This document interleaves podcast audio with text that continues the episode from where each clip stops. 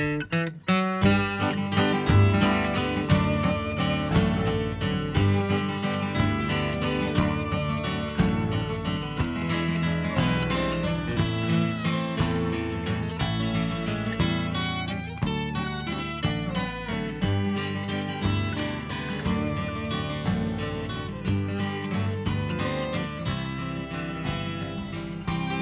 大家好啊！欢迎来到我们新一期的那个 Podcast 节目。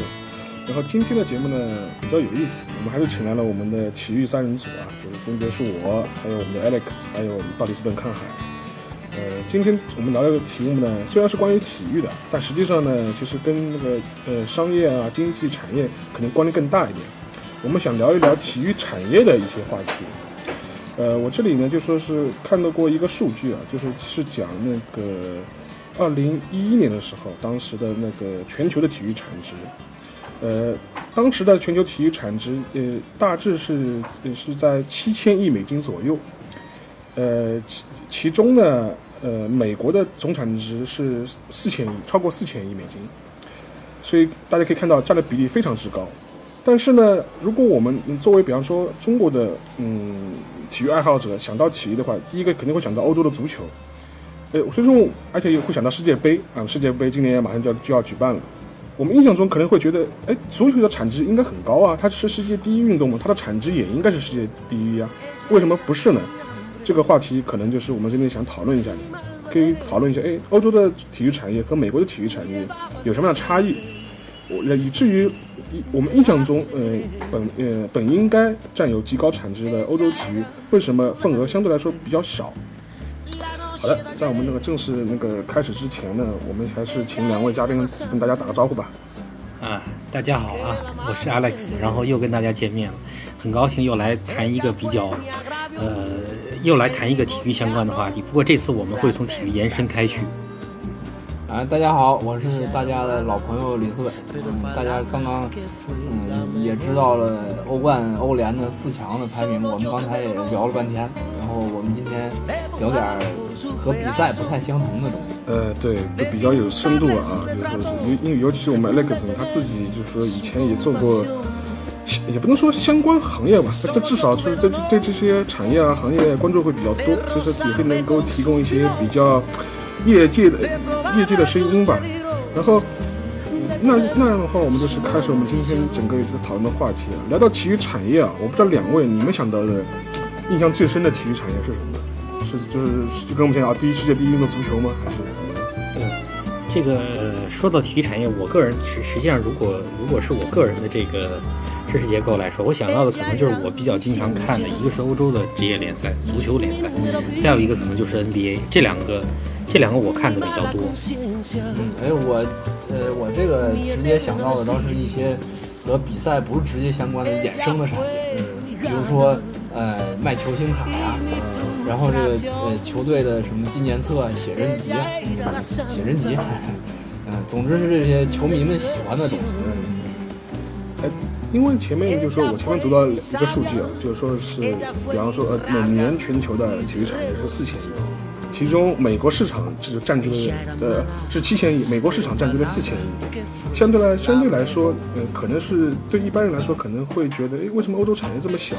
而且我们印象中欧洲足球应该对世界的影响是非常大的，呃，更何况还有世界杯的这种影响力的带动。我觉得所以这个从从从这个角度来说，我们就是非常有意思。我们可以先聊一下，就是说是欧洲体育，就是说是跟美国体育产业发展道路上的这种差距。因为我们知道，我们这两位其实也是对欧洲足球的整个一个严格发展啊，就非常感兴趣。就是也可以来聊一聊，就是说你心目中欧洲体育，呃，欧洲尤其是欧洲的足球产业，呃，哪一个国家是产业化你觉得做的最好的？哪哪些国家你认为产业化做的是比较差的？我想这样的话可以，嗯，就提出来给大家有个有一个参考。我觉得我们也蛮我也我也蛮感兴趣的。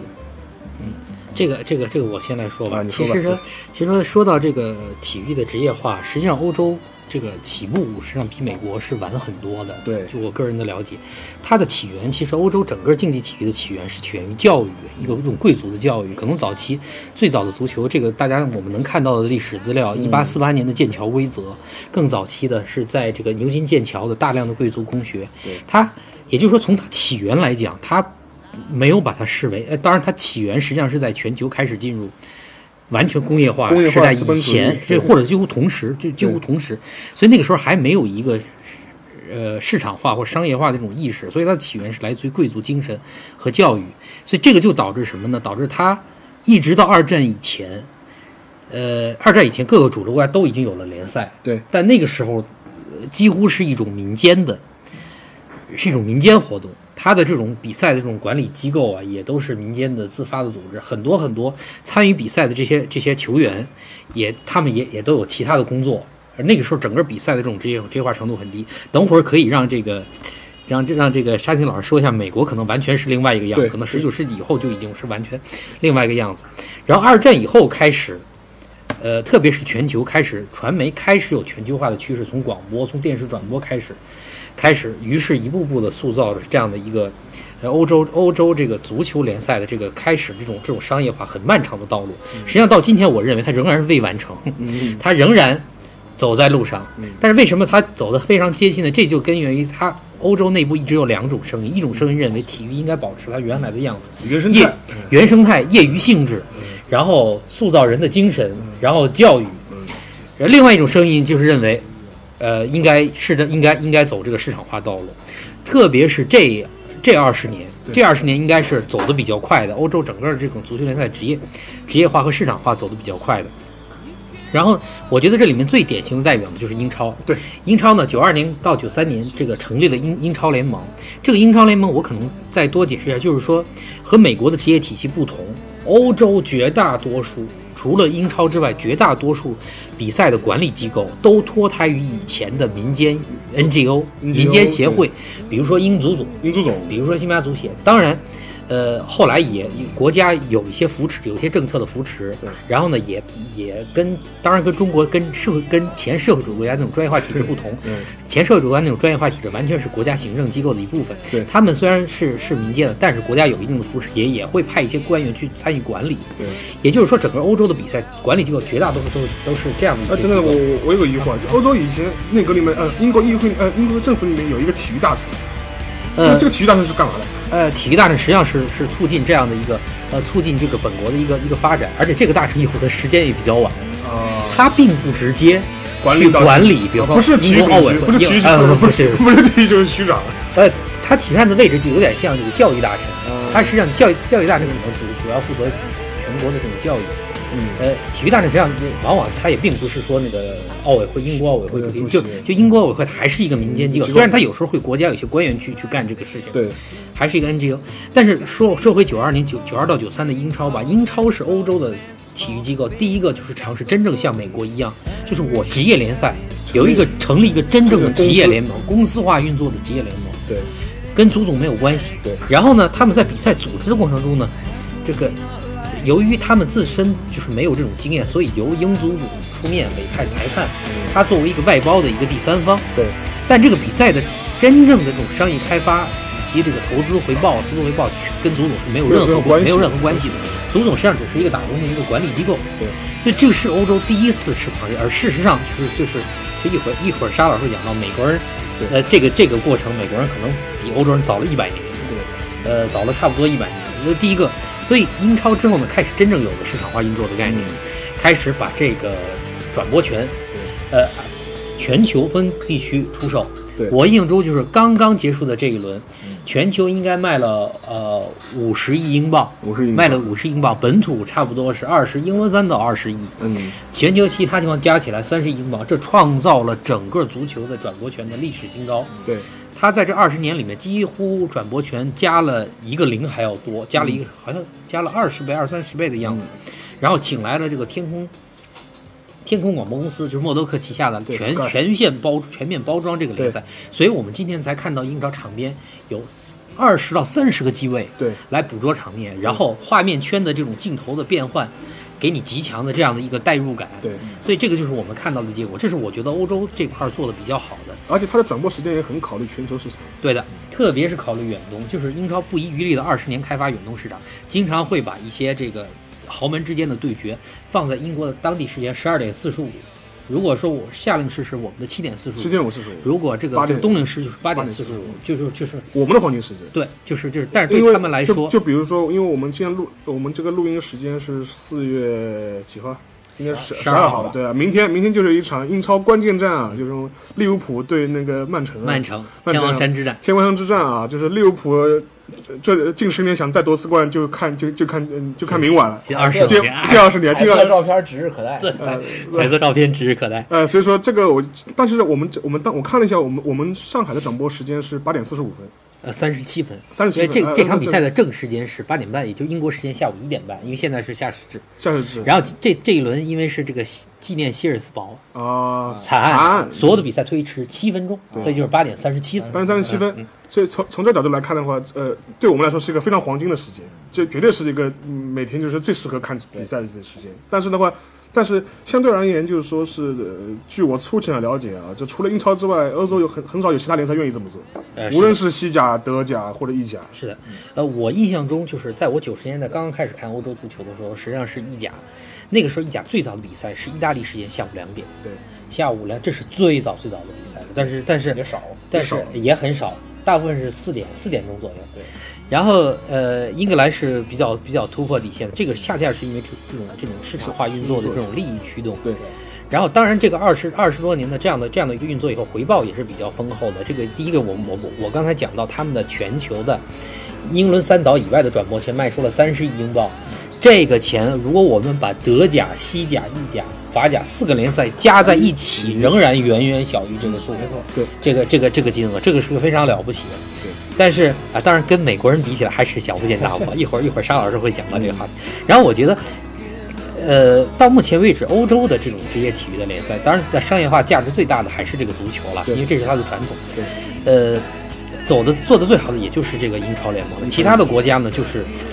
就是参差不齐也好，而且而且其他的国家还在限于态度的问题，就是到底要不要走这一步？还在限于这个争论。对，呃，争论仍然不休。对比如说在德国、在西班牙、在意大利，就是争论仍然仍然不休，就是说。呃，我这个联赛到底是一个我们本国自娱自乐的民间的一个给民间带带来福祉，对是这个不应该追求赚钱，还是说我应该真正全面市场化，呃，追求利益最大化？那么这是两条完全不同的路。如果如果这两个驱动这两个基本的这种这种这种驱动因素不同的话，可能就会导致比赛的组织，从这个联赛规则的设置都会完全不同。而其他的国家身上还在纠结这个事情。对但是但是英超已经比较坚决，英格英英超已经比较坚决的开始走这个市场化、商业化的道路。那我们我们李思本，就是我知道你西西甲看的比较多，就是你看西甲的时候跟你看英超的时候，这种有观感上面有什么区别吗？或者你对两个联赛组织上面你就有有有什么不一样的这种看法？其实确实像陈思所说啊，就是英超在最近，特别是在当代体育，在足球领域，啊、是所有联赛学习的榜样。实际上，我们这个嗯西甲向英超学习是全方面的。当然，我觉得某一天如果是真正有一个呃在商业开发方面执行的更好的一个新的机构出现，那可能才算我们学英超学到了位。现在我们也只说西甲增设了在东远东看是下午六点钟的一场比赛，而且包括皇马这样的豪门也愿意来打，巴萨不愿意来打，他们傲傲娇啊，这也没办法。其实其实确实确实是这样的。然后你再往后看呢，可能意甲、德甲、法甲，但是意甲意甲前两年来打过那个那个超级杯啊，对的，我觉得这可能是不同的联赛，它也有自己的选择。嗯，其实我刚才忽然想到了，呃，我觉得在远东推广足球，可能，嗯，有也有一个蛮重要的事件，就是丰田杯。啊对，嗯，我觉得可能是，呃，这个这这个东西呢，呃，这个赛事呢，嗯，当年在日本呢也是掀起足球的风潮。对可能对整个东亚地区的球迷，呃，和这些国家的足球事业发展也是有直接帮助的。对，嗯，我觉得这个也说明了一个现象，嗯、就是说呢，可能，嗯、通过在新的市场来，嗯、实施新的比赛模式或者商业开发的尝试，如果是路走对了，而且又坚持对欧洲这些传统的，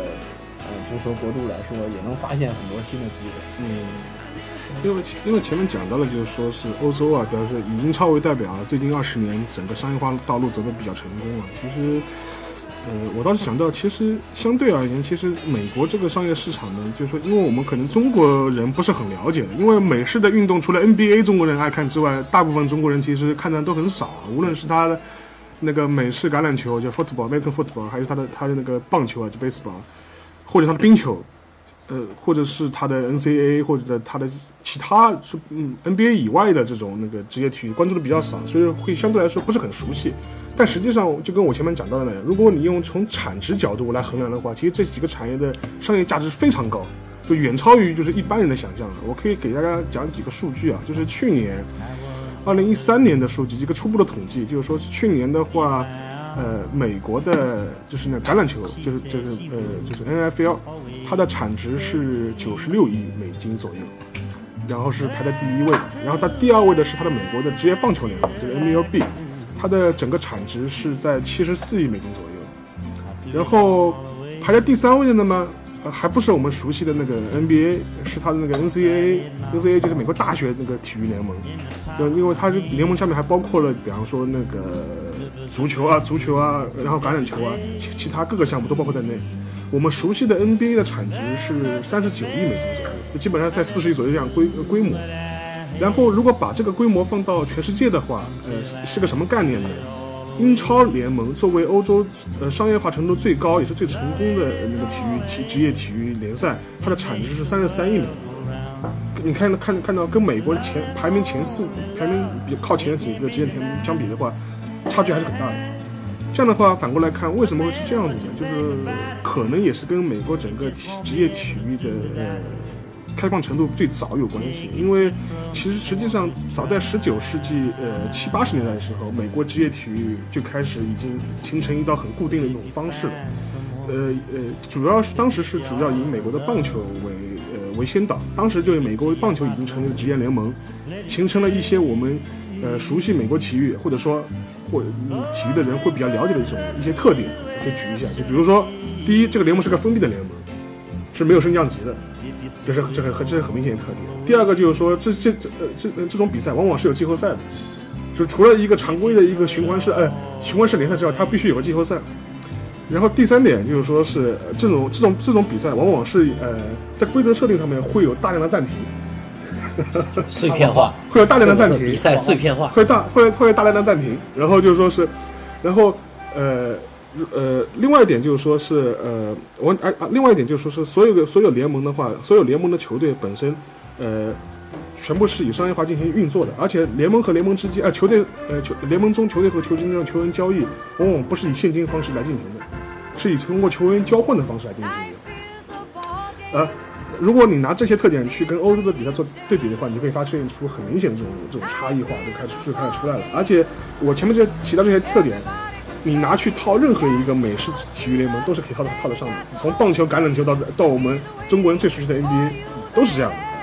但是反过来看的话，这欧洲的整个制度设计上就完全不是这样。它有升降级，然后，然后呃，它有球员的买卖，然后它呃，然后，但是但是如果我们反过来去看，就是说是呃，美国体育为什么会这样设计？呃，其实我个人认为，当然也有一些呃，也有一些观点会这么认为，就说是主要考虑就说是怎样能够把这个联盟做到商业化。它为什么是一个封闭的联盟？封闭的联盟就意味着是我们最我们我们这个联盟本身是脱离于任何 NGO 或者民间体育管理机构的，它是一个商业公司形式进行存在的。呃，第二个，它为呃它为什么就是说是这个它为什么会有大量的就是说是那个升降级的制度啊？它没有升降级制度，就是它就是封闭的联盟。然后，任何一个新的球队加入这个联盟，他要经经过整个联盟的讨论，他要交他要交纳钱，那大家再再来谈分成比例。其实很明显，美国所有联盟，呃，除了联盟之外，每年结束之后，他会给球队分成的，分分红的。它本身就是个商业的活动。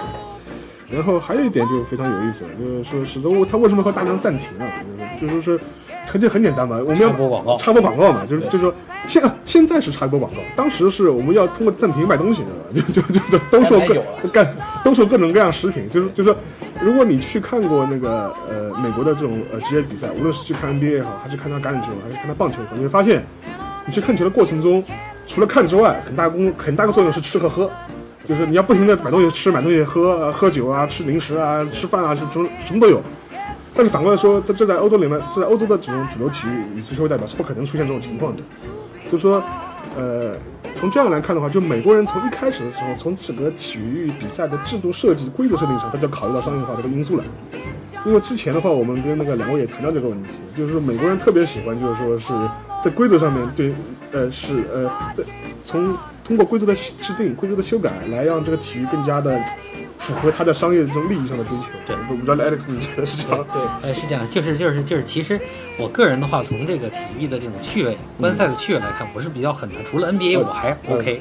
其他的我是很难接受美美美式体育的这种这种比赛的这种这种精彩程度啊。就是主要就是说，第一就是刚才刚才刚才沙老师提到的，就是比赛被切得很碎。对，就在我看来，经常就是我觉得比赛要进入高潮了，比如 NBA，突然就很多很多暂停，对，一堆暂停，很多很多暂停，然后我就想换台，那换台换过来了，错过了最重要的几秒钟绝杀。对，呃，我觉我觉得后来我知道，实际上这个一方面是出于广告的考虑，另一方面就是说他他的比赛有巨大的收入来自于比赛日，比赛日日比赛日收入除了门票之外，可能门票它占的比比例都都低了，更多的更多的大量的就是全家对全家老小来观赛这种现场的消费而且它往往那些比赛的现场有有点有点类似于我们的体育公园一样，对嘉年华，嘉年华，嘉年华有很多很多。服务项目，服务项目，对，然后除了吃喝，所以这个时间是专门留给，呃，留给这样的时间的。所以就是说，它实际上每一个每一个比赛的这种细节的设置，他都会考虑我到。我我可以提供细节啊，就是说，因为我经常在美国就是看比赛啊，就是说，如果你去看棒球的话，特别明显，就是说，从在你棒球坐你坐在那地方之后，他会有人会当中穿插过来卖啤酒啊，就是卖零食，然后他在那个体育的后面，他有专门一个食品区啊，就是像吧台一样的，每个人拿瓶啤酒就站在那地方，就一边喝一边看，一边看一边喝，然后后面聊聊天，就类似这样的状况，或他甚至还有专门的这种儿童的活动区，也就是说，呃，我插一句，也就是说那种 儿童就是可以帮照顾孩子的那、啊那种对他他有给小孩们玩的很多小球的小滑梯什么的。对啊对对对对，然后他还有像，但但这种但这种地方他会有个电视机，就是你也可以看，就是现场那个，也就是妈妈带着孩子一边放着孩子在玩对另外一只眼睛可以看着现在比赛对。然后然后老老爸爸在外面好在外面看也没问题，然后随随时随地你觉得哎在你们玩够了，你也可以抱出去看，就是，但是他基本上就是说，美国人的体育呃体育娱乐对他们来说就是一种娱乐，就是一种 game，这种 game 意思已经超越了 sport 这这样一个范畴了，就是是基本上，所以你去看美国的职业体育的话，经常能看到就是说是，呃全家人去看，男女老少都有，呃性别比例上非常大，有有男有女，有老有少。而且整个一个球场氛围上面，就是能够给你一种啊，就全家娱乐、全家欢乐的这种感觉。这个给我，因为我呃我没有在欧洲现场看过比赛，就是但是我从我转播上来看的话，比方说你看英国的这种足球转播，或者是欧洲的其他地方足球转播，全家人出动的情况可能比较少，就是说可能只是老爸带儿子去看，可能会会会相对来说比较多一点。就是我不知道 Alex 你去欧洲现场看过比赛是不是？呃，我我我在这个这个老特拉福德看过比赛，嗯。这是他首先就是说他中断很少，真正中断只对有中场你你也你也没空出去买东西。中场休息的十五分钟，然后呢，中场休息十五分钟，所。有人都另第一是上厕所，第二是买饮料，对对，而且欧洲的球场不允许出售含酒含有酒精的饮料，，所有的足球呃现场都是不卖酒精饮料。因为主要这个是因为曾经八十年代欧洲体育史上几次足球惨案之后嗯，现场球迷在酒精下面的这种闹事啊，或者这种，就现在已经是，然后大家都是去洗手间买饮料对，然后中场五分钟，中场十五分钟中间呢，然后在这个上洗手间和买饮料的地方上面的电视会回放上半场的集锦。对，会回放，回放完了，大家喝着饮料，上完洗手间，呃喝着饮料，看完这个集锦，然后聊几分钟，嗯。呃，比赛，然后很快的回到自己座位。对，所以整个，然后呢，说到全家就就是会有欧洲会有父亲带着儿子看比赛对，但是真正像像这个沙老师讲的美国那种合家欢，还有就是，呃，方方面面照顾到包括那 baby 对对婴儿的这种活动期的话，这个是完全没有，更多的是一种，也就是说，从从这点来看，在欧洲它更多的是一个劳工阶层的一个民间运动。对而且往往是男性为主。对男性虽然也有女性行为，但还是男性为主。对，因为这样的话还有一个非常有意思，就比如你看那个，就是你前面那个酒精饮料问题，但是，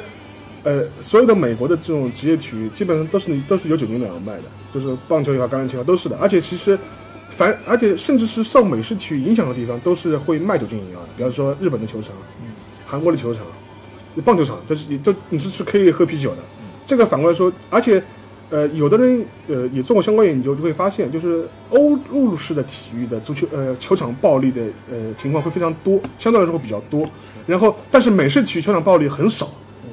我们但凡发挥我们的想象力想一想，就是你在 NBA 赛场上看到球迷打架的这种情况吗？很少吧？就是这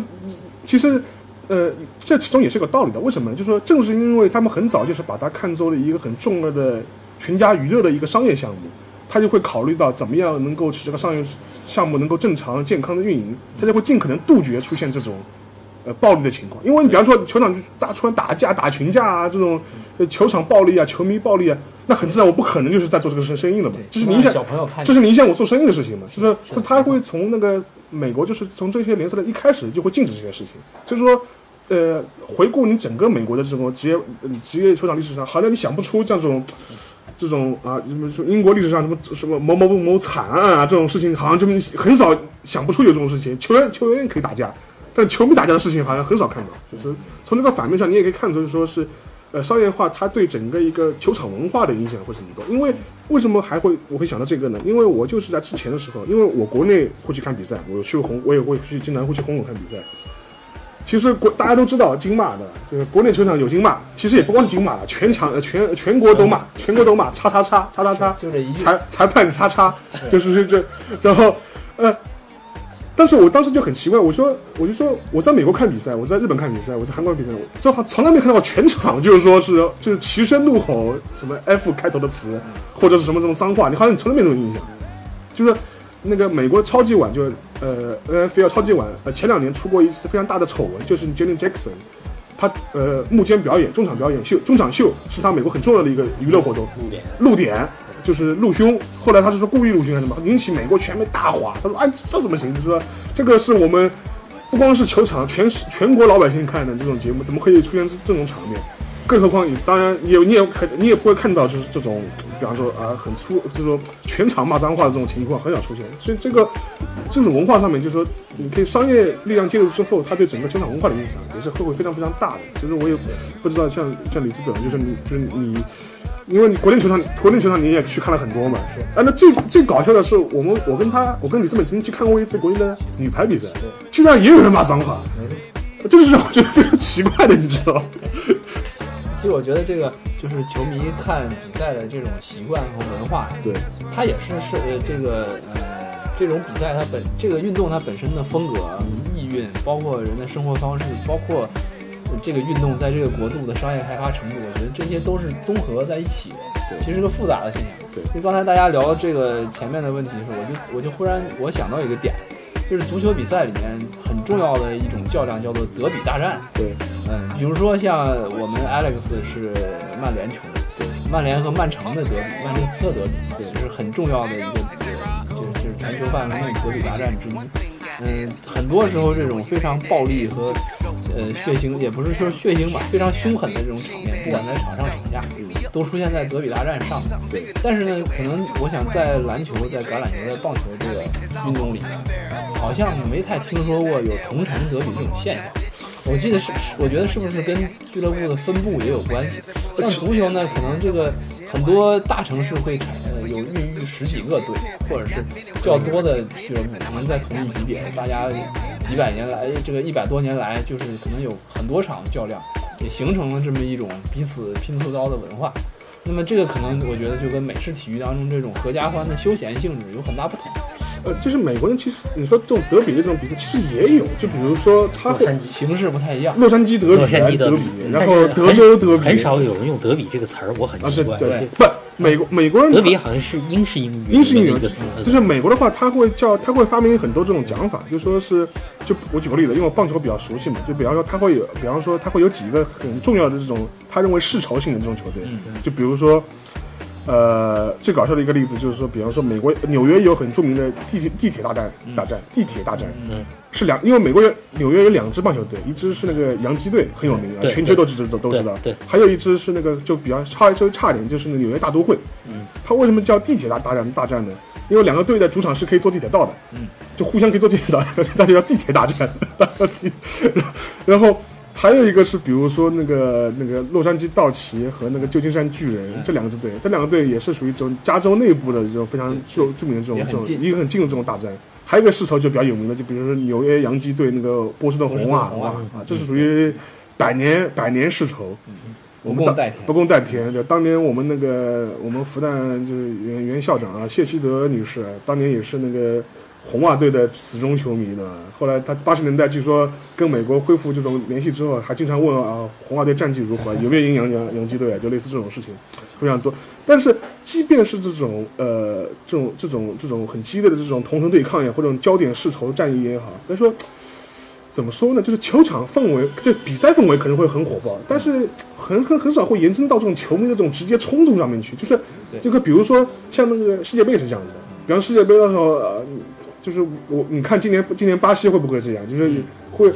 呃，球迷安保是一个很重要的事情，怎么样预防两边球迷打起来，就是属于这种情是很重要的。所以这个我就很奇怪，我就觉得可能也是跟这个。体育在人心目中的这种位置上也有关系，就是比方说欧式体育以足球为代表，可能更多的是跟一些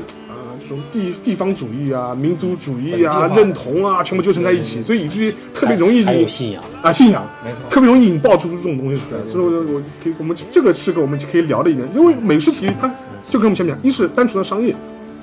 第二个是就单纯的娱乐，对，就是就这么回事。至于他的所谓的这种世仇也好，各种也好，更多是球迷茶余饭后的一种谈资，对，就很少会真的把他因就是就就是就把身份认同当回事儿，不是就是就是也不是当回事，他会当回事，就是但是很少会就是上升到就是说是这种啊这种啊球迷间的对抗啊，就是就就就就是就是就这种情况会比较少，所以这个可以聊一聊。哎，而且我们也知道，就是说是我们 Lex 在那个在英国啊，就游学多年，待了很长时间，所以他可能对这个感受也颇深，就是。嗯，这个这个是说，我我我个人是这么理解欧陆的这个体育的。它其实刚才我们讲到一开始，它的根源于教育和贵族精神，但是真正竞技体育成了一个国际性的活动，实际上是在现代奥林匹克诞生以后，就是而真正无论是国际奥委会还是国际足联，积极推导、积极推广竞技体育变成国际组织国际化的，都是法国人。法国人对，呃，无论是这个奥委会的这个创立者和国际足联的这种这种主导者，都是法国人。那么这个在二十世纪初，我们可以想一下，二十世纪初恰恰是一个民族国家，民族国家的冲突严重。事实上，民族国家这个概念形成于十九世纪，对真正的开始被全世界认同的二十世纪，而而而恰恰这个时候，在竞技体育在向全球推广的时候，跟这个结合在一起了。发展到顶峰的就是一九三六年的柏林奥运会。那么我们回过头来看整个的这样一个过程，也就是说欧陆体育从从教育贵族精神，后来渐渐的变成了一个所有人寻找身份认同的工具。对这种身份认同包括阶层、对收入、区信仰、地域，种种种种。对那您先停一下。然后刚才我也提到这个信仰，对。所以这个这个我可以我可以举几个小例子，比如说大家可能知道，因为我在苏格兰生生活过一段时间，然后大家可能知道这个这个呃苏格兰球队里最有名的是格拉斯哥流浪者流浪者和凯尔和凯尔特人。苏超。哎，对对，这两个队其实就基本上是轮流拿冠军，但这两个队的主场都在都在拿冠军，对，这两个队的主场都在格拉斯哥。嗯然后除了他那种地域，还有一个很重要，这两个队的支持者，一个是一个是就是说天主教偏天主教，一个是偏新教，嗯，所以这个是非常还掺杂了些，而且在现场，就是除了这个两个队的队徽啊，还经常看教旗，教旗就教会的旗 帜。会拿到这个地方，就完全是身份认同。然后还有还有一些像我们知道，伦敦有很多很多个就顶级的，伦敦最多的时候好像在英超有七个队，七个队然后这些队也分不同的区域，对，然后这些不同的区域里面是一种严重的地域认同，比如比如说我们知道的北伦敦的阿森纳和热刺，为什么这两个队的德比非常火爆？因为这两个都在北伦敦区，然后代表着不同。阿森纳是一个以前的兵工厂，热刺所在的白鹿巷是一个伦敦非常非常乱、治安非常非常差现的现在也是，仍然 是是一个非常非常差的差的这个劳工区。嗯然后这里面带有一种就是说，带有一种就是说，大家来抢资源，就就好像啊现在，对对对对。就好像现在香港人骂这个这个这个蝗虫，就是就是往往先有的队对。会会会会严重的敌视后来的队，认为这个抢抢资源，抢夺了资源，在这样的一种下，所以这个体育就是很不单纯。嗯。虽然它原先是贵族和教育，很不单纯，最终变成一个身份认同。所以刚才讲到国内的很多各种各个地域的各种骂、呃经骂以及各各种骂，很多事儿我觉得实际上是本地来宣泄一种对对对对对他平日生活不满的一个情绪。这一点的话，就是从从沙老师的角度来讲的话，这个这个美式的职业体育真的是单纯很多，因为这就是我们讲，当他成了一个公司以后，他会在乎 PR，对啊，很明显，他会在乎公众形象。对，但是如果说这个东西它只是一个它它只是一个大民间组织的比赛，呃，没有人会为这个形象负责的。对没有人会。当他成为公司，当一个公司运营的话，他一定会在乎他的公众，因为这他的公众形象会影响到他的收商入誉、商誉他的商誉、他的品牌声誉种种种种。所以我觉得这个就是一个巨大的、巨大的分野吧。因为前面那个讲讲讲的那个事情是说，宗教问题，在在美国上是绝对不允许出现宗教性的这绝对这是大忌，这是大忌，就是他是绝对不允许你出现这种这种情况。他可以，就是说从这个角度来说的话，呃，就回到我们最初，就说是其实美国体育它虽然那个职业体育的发端非常早，在十九世纪七八十年代你看就已经发端了。以至于现在你去看，就说是美国所有的职业的体育的联盟的 logo 都非常像，红白蓝，就是你看 NLB 那个蓝，就是那个蓝色，呃 NBA 也是这样，它 NFL 也是这样，就非常非常类似，就是就是说它整个一个体育的流变就基本上，呃，可以这么说，就是最早从呃职业棒球呃呃联盟成型，然后之后的呃橄榄球联盟，之后的 NBA 就基本上是依照这个模式开始一步步经营下来。然后，呃，因为我们之前也提到，就是说，但是呢，但是美国的它的职业体育，它并非就是说是，呃，它职业体育很早，它就是，嗯，它会跟一些非职业体育划清一个界限，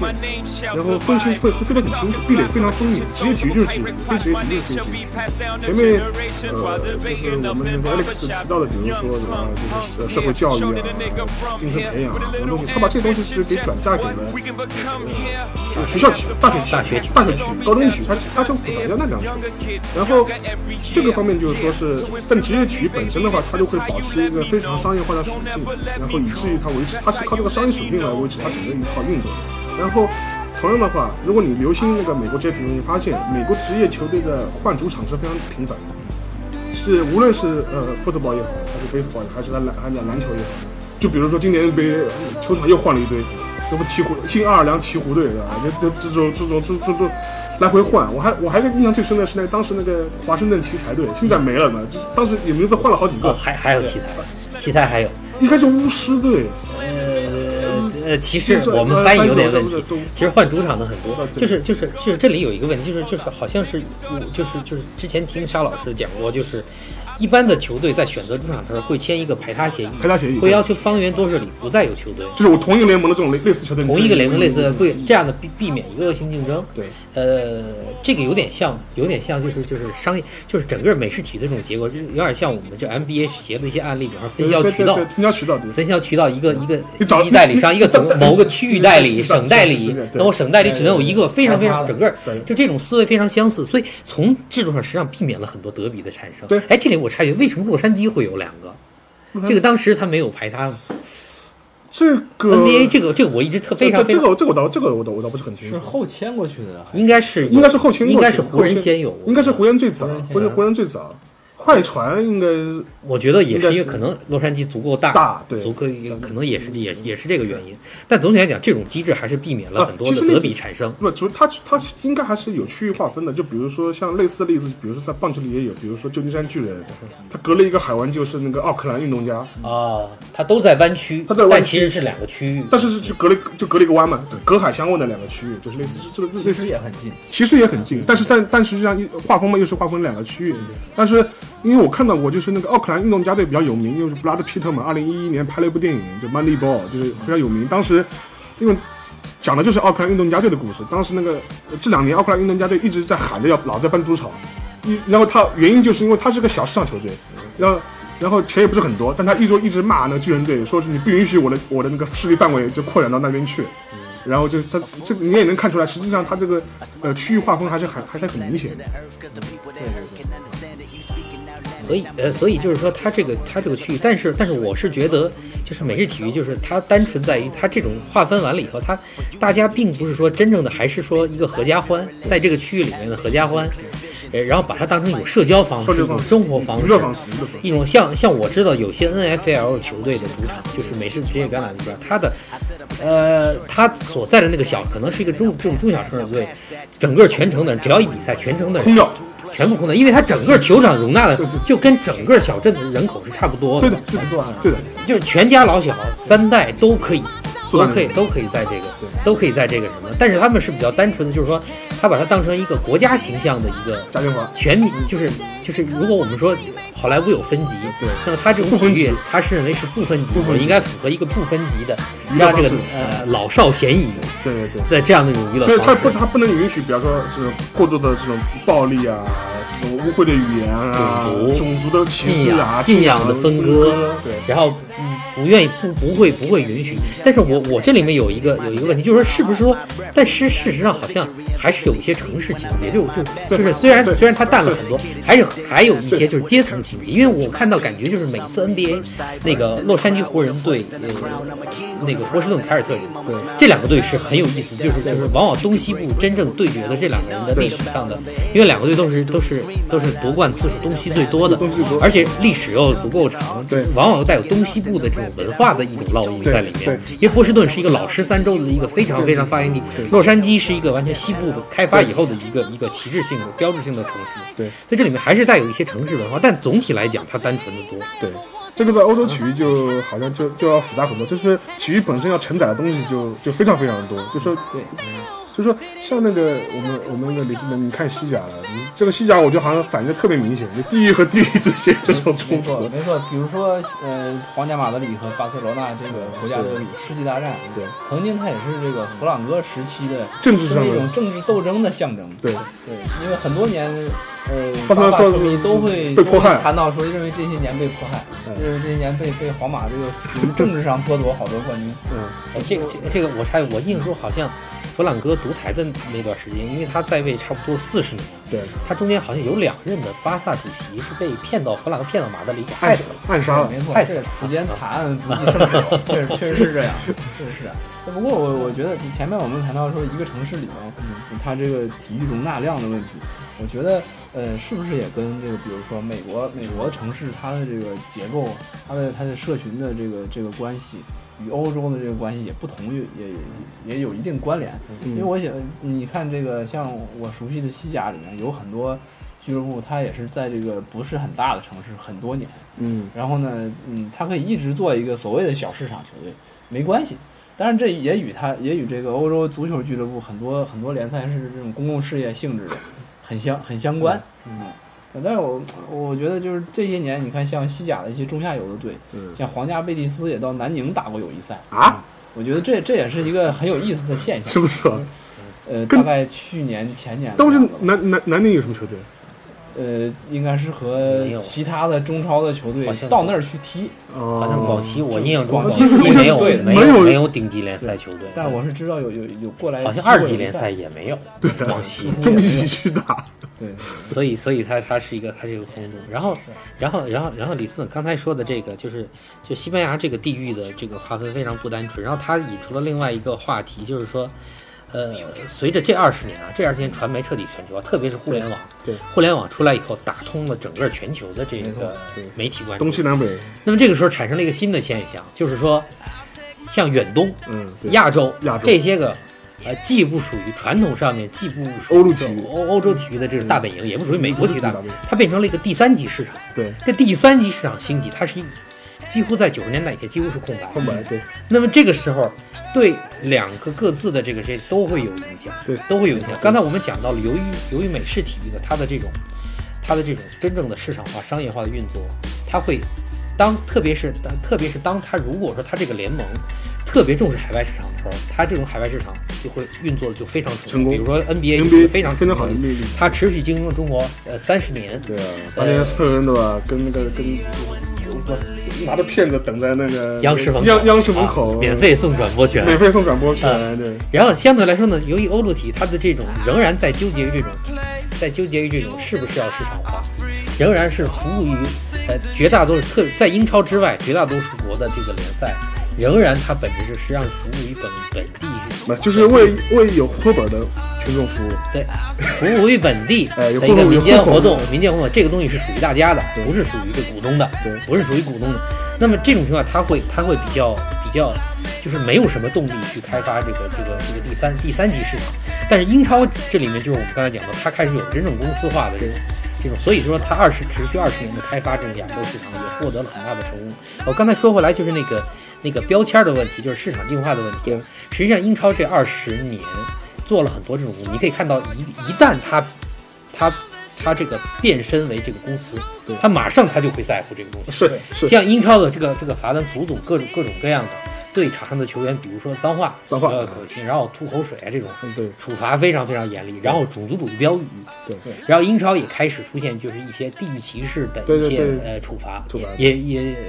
这个这方面在在逐渐的走向这种像这个美式体育的这种这种进化赛场对，来 靠拢。精神文明竞争，来靠拢。比如说比如说英超，他特别在乎就是像我们那个那个明天晚上我讲到的，他会为这个纪念希尔斯堡惨案整个推迟七分钟，对，然后会为呃国际上比较大的灾难，呃，比如说英超曾经我记得。是为那个汶川地震地震然后然后就非常，他甚至甚至一些很远的事件，好像也为三幺幺，啊对，这会为很远很远的事件来这个这个表达出某种公众关切。对对对，这一点在这个在这个呃其他的其他的欧洲的这个赛事里面是比较少的。少的。对。哎，其实我补充一点，就是在西班牙和中国的这个足球交流增加以后，特别是像万达这些企业，在西班牙有更多的青训项目啊，还有一些交换的交流项目之后，西甲跟中国的这种公共事务的形象的联系也在增加。嗯。你像汶川地震、玉树地震的时候，也默哀了。西甲比赛也是有默哀、有标语的，啊。包括各个俱乐部大的明星也会出来讲讲一些话啊啊，然后拍成 VCR 发给中国球迷。啊。其实也是一样。呃，这个就是重视第逐渐重视第三级市场的表现。因为因为强调，因为那个 Alex 讲的这个非常有意思，就是我们这些人啊，就是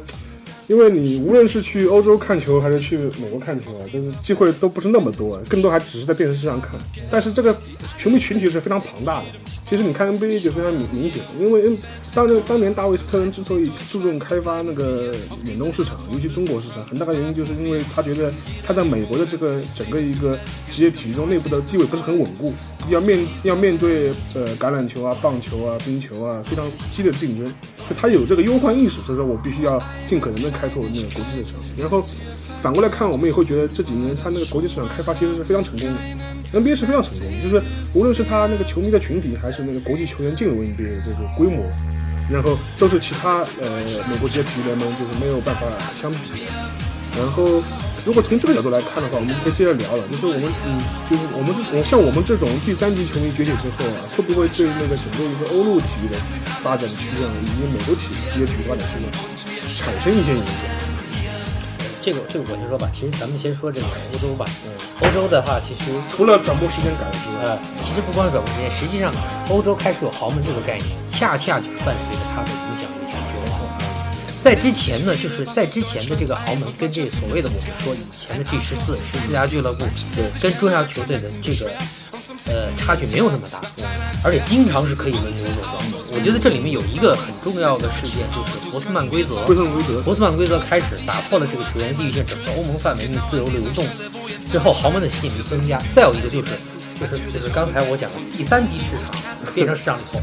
那么那么那么第三级市场的球迷，因为它不存在地域认同，这种问题，不存在本地本地人才的问题，因为第三市场我我们刚才讲到就是美式体育是合家欢，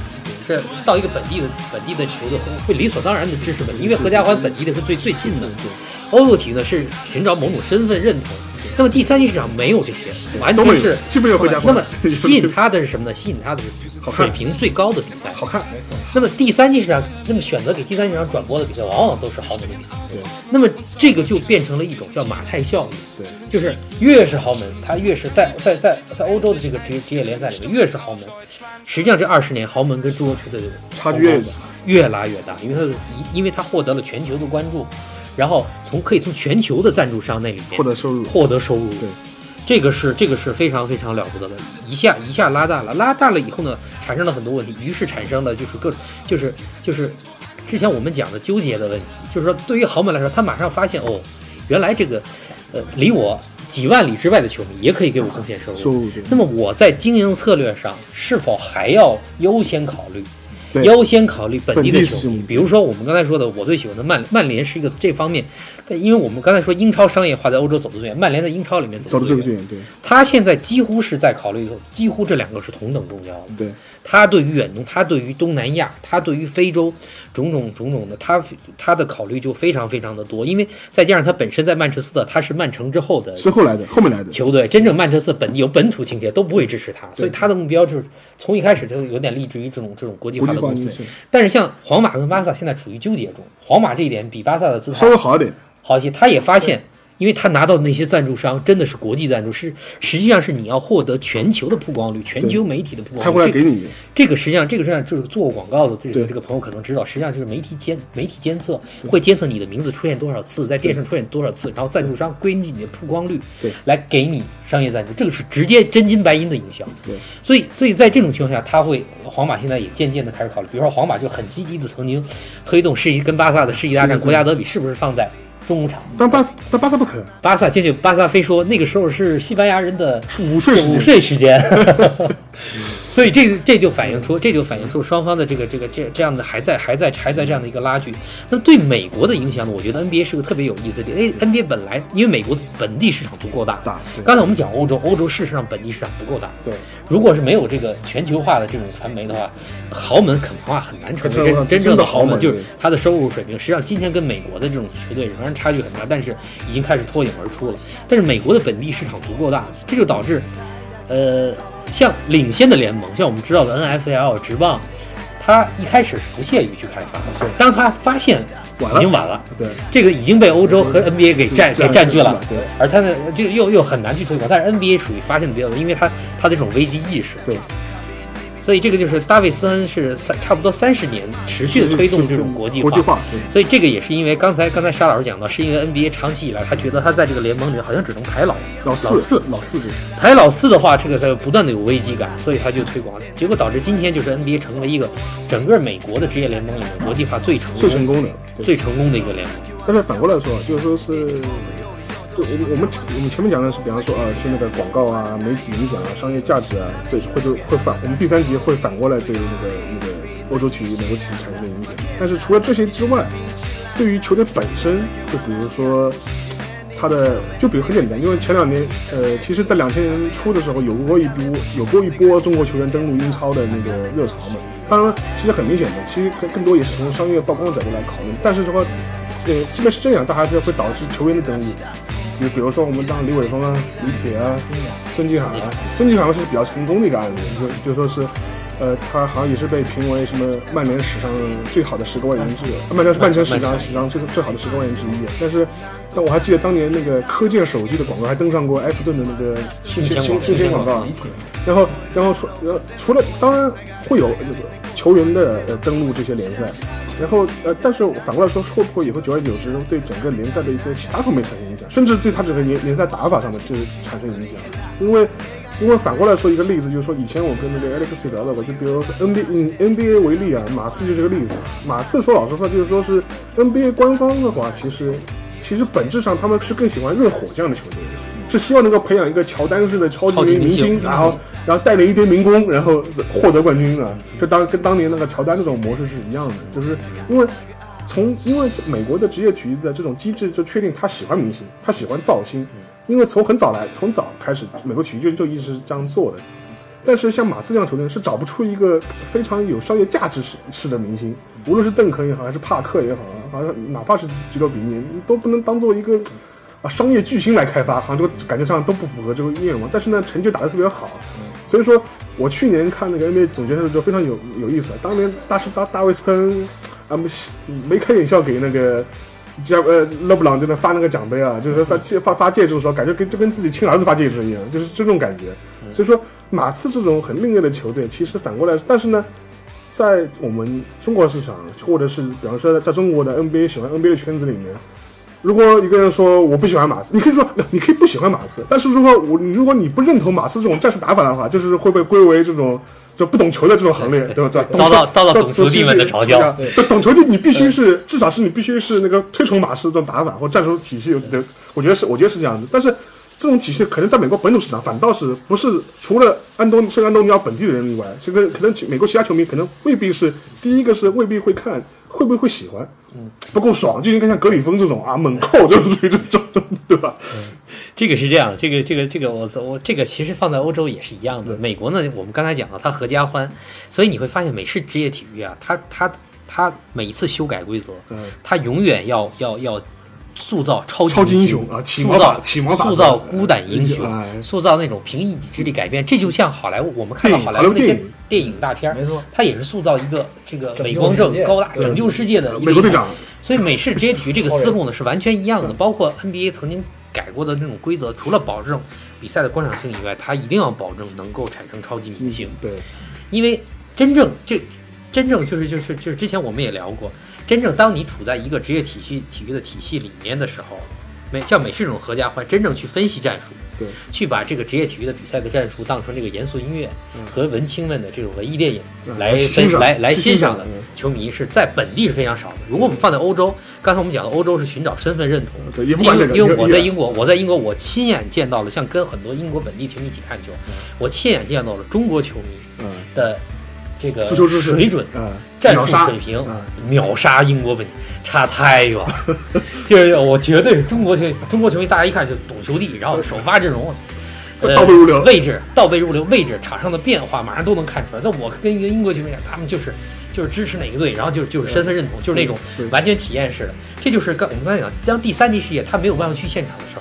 候，他发展出的这种铁杆的嗯。粉丝全部是这样的一个情况。那么这样的情况，就刚才产生的这种马刺的这种新新道路，我们叫我们把它叫做就是美式职业体育的小市场球队，因为马刺在这个德州的一个小城市，对，它本身的市场不是很大，但是这些年他通过呃波波维奇教练持续的这种塑造，他完全是反这种美式职业体育，对，他强调整体，没有超级强调非常严格的战术纪律。对，然后呢，当然 GDP 一直是它的核心，但是他一直走国际化的道路，他不管球员的这种身份是个国籍，他喜欢招那些国际球员里面勤勤恳恳。对，然后蓝领球员。然后蓝领，但是他的战术意识和战术纪律非常非常好，对，然后嵌到他这个战术体系里面来，没有超级明星。呃，我这边说一个数，就是 NBA 历史，你们你们想，这最近十年 NBA 历史上收视率最低的最低的总决赛。总决赛，是零四年的，呃是零零五年的马刺活塞塞，那一次比赛打满了七场，但两支球队都是强调整体，结果创造了没人看，嗯 NBA 史上这个最低的收视率，呃呃，就是当然是美国国内的收视率对对，但是这些年马刺这种持续十几年的这种经营呃，第一，由于他的国际球员，他的国际关注非常，同时他强调战术对，而第三是也包括很多欧洲的球迷对这个球队很，因为这个推崇这个这个队有一个欧洲的这个头牌帕克，也有个南美的头牌，这个这个吉诺比，法国小跑车，呃，而中国的这个球迷来讲，在中国的这各大的 NBA 里，他都把这个当成一个就是 NBA 的巴萨。就是把呃视为懂球与否的标准，哎，对对，如果你不能看到马刺的这种这种非常漂漂亮的这种这种战术，基本上你就是不懂球，基本上你就是就是，所以所以实际上反过来也会塑造塑造他塑造他这种原来的这样的一个战术东西。那么对欧洲的体育，其实足球也存在这个问题，就是就是实际上呃过去几年就是巴萨王朝，特别是从零九年到一二年，这个巴萨的这个王朝。也引发了国内球迷的很多很多口水。对就我们刚才说，国内的球迷实际上塑造了欧洲这些豪门。对，第三级市场塑造了欧洲的这些豪门，同时我们会会欣赏这些豪门的这个一些非常非常创新的战术设计。同时，这个这个瓜迪奥拉也带着这个这个巴萨走向了顶峰以后，个人获得了非常强大的国际声誉。对，所以就是就是就是说回来，就是我们真的是就是说，第三级市场的逐渐的开始发展的以后，对这两个职业体育联盟未来其实都有蛮多的这个影响。对，这是从观众。对然后我我我还想说一个角度，就是从资本。嗯，这这这里面说一个角度，就是差不多三年多以前，我当时在的那个公司，这个这个这个呃，曾经接手过一个，就是当时的一个呃，这个这个巴黎圣日耳曼的股东想转手，啊，转手，呃对，巴黎巴黎圣日耳曼的股东想转手。呃，早几年如果如果呃在二零一零年的年底和啊一一年年初的时候，如果当时有中然后国富商接盘，哎，对对，那就不就轮不到大巴黎，就不轮不到都卡塔尔中国球来看到呃是这样的，是当时呢，他们在全球的不同地区找一些叫 M&A advisor，、嗯。就是叫代理，就是并购代理，但是他们叫的这种这种这种专业叫 selling mandate，、嗯。就是卖方，卖方，不同的地区卖方。当时在中国地中国的地区刚好找到我原我原先的这家股。嗯，那当然，我们我们当时凭公司内部开会，然后我跟另外一个很好的就是同事，我们两个都是超级球迷，然后公司呢就会问我们，就说你觉得你觉得首先他们不理解这个产业是能不能赚钱，后来我们就说在当时大巴黎应该还呃是亏钱亏损还还是属于比较弱势的时候吧。呃那那时候那时候应该是很弱势，而且一团糟。李昂王啊朝，，那时候是里里昂王朝，对的，里对的昂王朝的时候很弱，势一团糟。当时，当时我我的那个同事以前在四大拿过来他的那个资产负债和那个一看表，一看，嗯说这个公司其实这个球队最值钱的是球场那块地，这块地皮，巴黎的黄金黄金地段，然后呃地皮，然后当时公司说，刚才老板会问这个产业真真正就是说，就是如果说我们给一个中国的投资人解释，对他怎么挣钱，对他怎么说？其实现在在欧洲的话，除了一些个别的球队啊，其实蛮难挣钱的。更多的这种像俄罗斯富豪，像阿布那种，阿布那种。他是寻求一种声名对，他不在乎挣钱，然后呃实际上是富豪的一种，甚至甚至资产转移，资产转移，资产转移的方式，还有就是就是大玩呃兴趣爱好、大玩具，传播别的东西，传播别的东西。对。然后当然最终呃过了差不多半年到一年以后，这个卡塔尔王室财团就入入入主了。入主了，是我印象中是几个亿啊，呃，价钱还蛮高，价钱还蛮高，嗯。所以所以这实际上是从实际上从零三年的阿布入主切尔西是一个很重要的点，对，表明了入第三级市场对欧洲体育开始产生巨大大影响。之后陆续的几个俄罗斯的，对。然后马来西亚的，马来西亚中东的中东的。曼城，然后呢曼城，然后开始就入有这个法甲的，有英英超最多，英超国际资本最多，美国老板最早去的是美国老板，后来格雷泽成功收购曼联，种种种种，然后然后这里面产生塑造了很多很多，就是就是对它的整个的规则的玩法是有是有冲击的，是有冲击的，对，比如说这个这个阿布一掷千金，对。为了拿冠军，为了拿冠军，对，然后这个阿布还曾经想过呃买其他联赛的球队，后来被这个欧足联喝止，因为他这个有可能会操纵整个比赛的，比赛，整个版，但哎，是就跟当年大连一样嘛，对，实那得实德是嘛。啊，，但事实事实上，事实上，阿布现在实际上还是，据说还是有暗谷的一些小联赛球队，嗯。就是就是切尔西有些卫星俱乐部在比利时也有，在那个实际上作为他的梯队，嗯。然后这个是对对欧洲的对欧洲的，然后然后这些资本进来以后，他们带着各自不同的目的，对，曾经李嘉诚的那个呃 Three 考虑过收购意甲球，但是后来没谈成，嗯米兰。没谈成，他们带着目的往往是要打包子，有的是做传播的，做媒介传播的，他通过这个球队来传播，传播有的是希望呃通过这个球队打开欧洲的某些渠道，对，呃，那当然今年留言很多了，包括王健林，王健林传流传，王健林跟罗马也谈过。实际上，远东的资本做来说，这个是一个、呃、这个影响。实际上，我觉得未来的这个对欧洲的联赛的影响，可能会更加的去让它走向这种国际化、国际市场，更多的去倾向于市场化的这样的一个思维。在国际老板来了以后，嗯但但但但我我插一句啊，我觉得这个国际资本进入欧洲俱乐部，这个可能也是一时风潮高，一时风潮低。对，因为我呃你你像就是我们经常会说起来，现在这些年大俱乐部有钱的也很少，这个修修把球场修起来，换上新球场是一件非常奢侈的事情。像这个阿森纳能建好球场球场这种业绩，可能？在现在这个年头来看的话，是没有一个队敢干。不知道不管你有多少钱，大家可以有新球场修建计划，但是你完不成。像我们瓦伦西亚就是因为当年 想造新球场，结果新球场没造完，钱就花完八万，然后就是被这个老板把把整个俱乐部夺得一塌糊涂，变成超市。其实这种事情也也蛮多，而且在西甲也有大量的这个海外资本、中东资本过来骗钱的。嗯，然后呢，把这几个球队骗得最后底儿朝天一塌糊涂。然后我觉得最近这些年，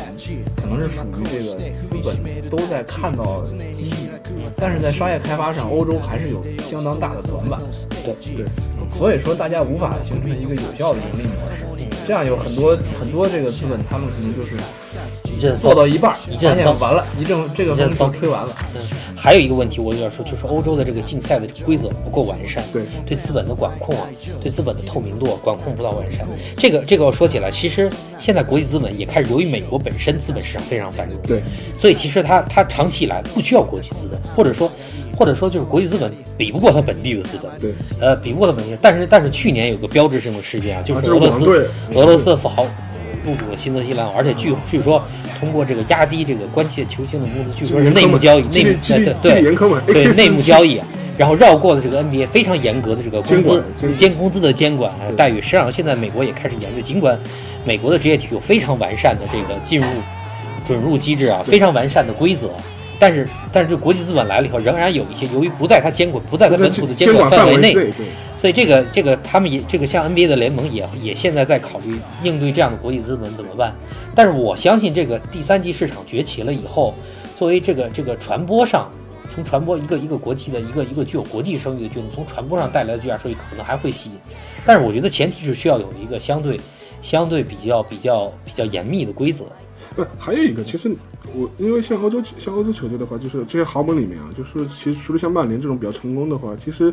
真正盈真正能够做到盈利的也不多，也不多吧。呃，大部分还大部分还在烧钱吧。呃，是是比较是比较是比较少的。像那个像我知道的，就是曼联，就是当然他曼联是负负债，是因为当年的那个呃 LBO。LBO 对呃，leverage buyout 是属于我们讲的美本套白狼，这个东西在 只有在美国资本市场可以可以这么干。对，呃，这个这个这个非常厉害啊。然后然后，但是事实上，如果不算到他当年 LBO 欠的债，实际上每年的盈利的水平是非常非常好的，而且而且就是说，这一点也必须佩服这个美国人的美国商人的经营理念啊。像像今天就我说的，他全球招纳赞助商，对。然后不管你多少，对。然后多有多的权益，少有少的权益，多你可以买胸前广告，少你可以用肖像权。对。像我们知道国内的娃哈哈，嗯，就是没能够就他一个一啊是吗？对对对对，娃哈哈。娃哈哈。电梯广告，电梯啊，电梯广告和公交车站的。啊，娃哈哈饮料动运动娃哈哈一款运动饮料买到了曼联部分队员的肖像权他，可以它可以它可以拆开来卖，然后还有就是说，那个除了胸前广告，训练服 DHL 一年收进了，嗯一年收进了不到一千万，就是就是美国人的这种这种这种点石成金的这种这种办法非常非常多。事实上，我觉得曼联可能也给欧洲其他的俱乐部怎么去做商业开发做了很多示范。那么像皇马跟巴萨这种模式呢，就是会员制合作社它其实是合作社靠大家的钱来养。但是由于它现在获得了全球的关注，所以它的赞助商签一个这个费用也是每年水涨船高，每年水涨，现在也可以挣钱。然后德甲呢有些很好的样板，比如说拜仁和多特。多特德甲有就是对负债有严格的规定对，禁止这禁止这个负债经营对高负债经营。然后呢，这个这个这个整个资本比较健康，所以德甲差不多有一半的球队是盈利的。对其他的联赛的盈利的球队呢是凤毛麟角。这个就是我还是我说，事实上不是说可能欧洲的本土市场有限，一些中小球队主主要是欧洲还在纠结于这个是不是要市场化，对，而靠它原先的那种模式，原先的那种民间体育的那种模式，现在有点难以为继，特别是在欧洲大经济不景气的大背景下面，对不景气，而那些小球会呢又不愿意违背本地球员的利益去考虑国际市场，对。又不愿意，所以这个这个步履维艰。因为那个当时那个谁，你前面以前讲到一个马来西亚个富商收购了哪个队？桑德兰还是啥？哦，斯旺西，卡斯旺卡迪夫卡迪夫杨家成，啊，是卡迪夫。当时当时那个 Alex 给我讲过个段子，当时有有个什么卡迪夫的一个死几代球迷啊，在那在哪个在卫报上还是写了一篇文章，意思就是说我从今以后再也不支持卡迪夫了，因为他是被一个马被一个马来西亚人买走了。对对对对，就是因为这个，是因为这个这个这个收购了以后，收购了以后那个，呃，收购了以后把这个卡迪夫以前传统的球衣的颜色变掉了。啊球衣的颜色变成，是哦就跟原来是红变成蓝，还是原来是蓝？反正是花啊，就跟我们申花一样了，对对对对对绿对地还我申花，对还我还我申花对，就是这种。但实际上注入这个球队以后呢，这这当然当然这个这个马来西亚的这个老板是就是说个八卦是刘德华他老婆的舅舅，他们家在马来西亚是属于几代的那个富豪，富富豪，而且是是属于属于属于望族，嗯属于望族，所以就是就是就是这里面带来的这种本地球迷小区小俱乐部生存问题，有一些考虑引入国际资本，卖给国际资本，但是但是又会伤害引发本地认同嗯，本地认同危机。对。哎，这个这个对于中小俱乐部其实是个是个两难的选择。但是但是反过来说，其实美国这种情况很少哎，就是美国球他一个是搬主场很很频繁，很很正常，还有一个是改球衣也很正常啊。这个就是我说的，这就是我说的是美国比较单纯的 game，全家欢全家欢对和合家欢，对呃嘉年华，它基本上尝试了努力这种去标签化、去去身份认同化，去身份认同化，对比较成功，所以一般不会有这样的纠结。对对，还是你这个球迷这跟球队之间的这种关系，他这个你这个情感是通过哪些东西来维维系的的？对对，如果你说你这些东西，呃，很多是属于身份认同层面的、情感层面，那就很难割舍。就是很很，如果是受到资本冲击、受到一些改变的冲击，你可能会觉得情绪上很难接受。对，而且实际上在足球世界里面，大量的资本涌入到这个俱乐部里面去控股它，也就是为了拿一张门票。对，并不是太在意太在意你跟你在这个地方所起到的地方的价值文化对文化的这个含义，实际上就是这样。因为其实那个相对于就是欧洲的这种就是地域文化，就是说占就是很主导的这样这这样一种文化。就是美国的整个一个职业体育，它虽然有些老的球队会有很强的这种地域地域性啊，就比如说像讲洋基啊，或者像波斯波斯波士顿红啊，但是这些但这些球队呢，除了它在本地有很很扎根本地的影响力之外，它实际上又是一种能够辐射全国的这种范围。就比如说我洋基的球迷，其实完全不只完全不限于洋基本地啊，没有不是完全不限于纽约本地啊。可能整整个美国就是他们就所谓的大市场球队，整个美国你都是可以成为有看洋基的比赛，成为洋基的这种球迷，或者这个是蛮这个是蛮蛮蛮多的一件事情。就是呃，因为我们前面我们前面也聊了很多，就是说是关于就是欧陆两种体育的这种差异性啊，就是说是现在呢，就是也还是回聊回到我们这种第三季球迷我们中国，你们觉得就是说现在中国我们到底是？整整个职业体育应该怎么发展啊？在整个体育，在这职业体育将来的整个一个发展的趋向应该是怎么样？实际上，我前面讲到了，就是美国呃全年的职业体育的总产值是将近是四千多亿美金。然后我们之前看到的一个数据，就是二零一零年、二零一一年，就是最近这几年的数据，基本上它是占全美国 GDP 的百分之三，这基本上是一个支柱性，是一个非常重要支柱性产业。我可以做个比较，它是呃，它是整个美国汽车产业的两倍，二十二十倍，二十倍，二二十倍，然后是美国美国一个影视剧产业的七倍。就是比好是好莱坞是好莱坞的七倍，因为好莱坞本身已经是它的支柱产业之一。因为美国我们知道它第三产业非常非常发达，绝对的发达国家，成熟成熟市场的模式，本身影视业已经是它的支柱产业，也就这个产业是它的七倍，难以想象。也就是如果如果可能，我们很可能再可能可能这我们可以再查一下它的那个就业数据。我记得它的就业这个产业养活的人口。好像是比汽车还要多，因为这些年汽车空心化了，对，就是大量的这个产汽车汽车的制造基地已经外移了，底特律整个空城掉了。对，他现在养活的这个就业人口不得了，对，这个这个这个这个，而且周边衍生的周边相关产业非常非常厉害，层出不穷。所以说，它是对对美国经济来说，它这个体育已经是一个非常非常重要的一部分了，就是说是。但相对来说，我就我就不知道欧洲是什么什么样的情况。就比方说，欧洲的职业体育，它的职业产，它职业体育的产值，是对它是在在它整个国家经济中是占一个很重要的比重的。这个比例是很低的。如果我们以英超三十三亿的话，呃，对，您那个您说三十三亿的话，我们可以想一下，一整个英国的 GDP 差不多在，我想想，在三万亿，三万亿。呃，最新的数据我我只是记得六七年前的数据，三万亿，两两三万亿，两三万亿美金，对，两三万亿美金，那比例是非常低的，比例是非常低的，这个比例。而美国有整个的那个美国体育产业是四千多亿，对，四千多亿差不多百分之三，而这个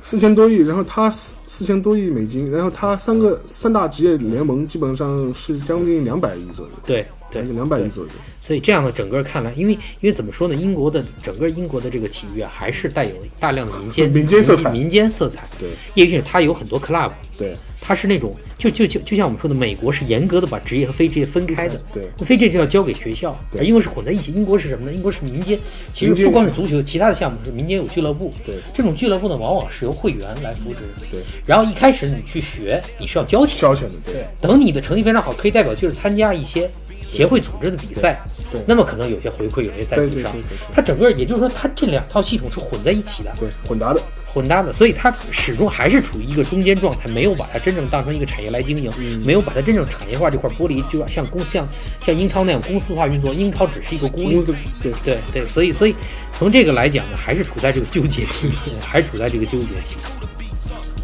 因为他们国家分开。对，然后然后就说是因为我们前面聊了很多，就是有尤其联系到就是说是像我们这种第三级的这这种地区，尤其中国，我刚刚看了一个也看一个数据啊，也非常震惊啊，就是也不是震惊了，反正非常搞笑，说中国的呃职业体育体育产业占全球体育产业分比比重是多少呢？百分之零点零四，但是是个非常非常低的一个情况，但是呢，实际上呢，中国的市场的前景又非常巨大。然后其实大家也很明显了，从去年恒大模式砸钱模式开始绝异军突起之后呢，中超联赛似乎也开始越来越热，看的人也越来越多，影响力也比也开始呃渐渐大起来了。从这个角度来看，就是说像我，我不知道两位，就是你们觉得中国一个职业体育的发展方向嗯，应该是走欧洲模式呢，还是走美国模式呢？还是应该是怎么走出我们中国自己的道路？我不知道。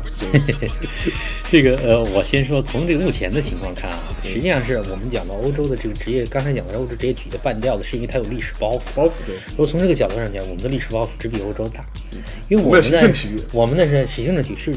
是脱胎于前苏联的一套模式，它完全是国家的一个行政机构。比如说国家体育总局，它是一个顶级单位。对对对。呃。两块牌子一拨人啊，他既是国家体育总，也是国家，也是这个中国奥委会，中奥会就两块牌子一拨人。比方，比方说我们会有足球运动管理中心和中国足协，因为要求国际上要求足协必须是民间机构，对，不能是国家管理。于是中国说，我有一个中国足协，我还有一个足球运动管理，足球运动管理中心是体育总局下面的分支分支行政是有行政级别的，对，但是足协是民间机构，其实是一拨人。这这就就是我们这套体制。我们换届上上一次那个足协换届的时候，还煞有其事的搞过一次选举足代会啊，足代会，足代会。这个这个不是我我我是觉得我们的包袱呢，实际上是脱胎于脱胎于这个这个。如果我们看在东欧剧变、两德合并和苏联解体以后，嗯，呃，这些国家在竞技体育产生了巨大的动荡和衰落，我们就可以看到，当这个体制呃逐渐在转型的时候，其实是会有巨大的不适应的。对。然后中国呢，实际上从九四年的职业化甲 A 联赛以后开始吃螃蟹，嗯，开始试，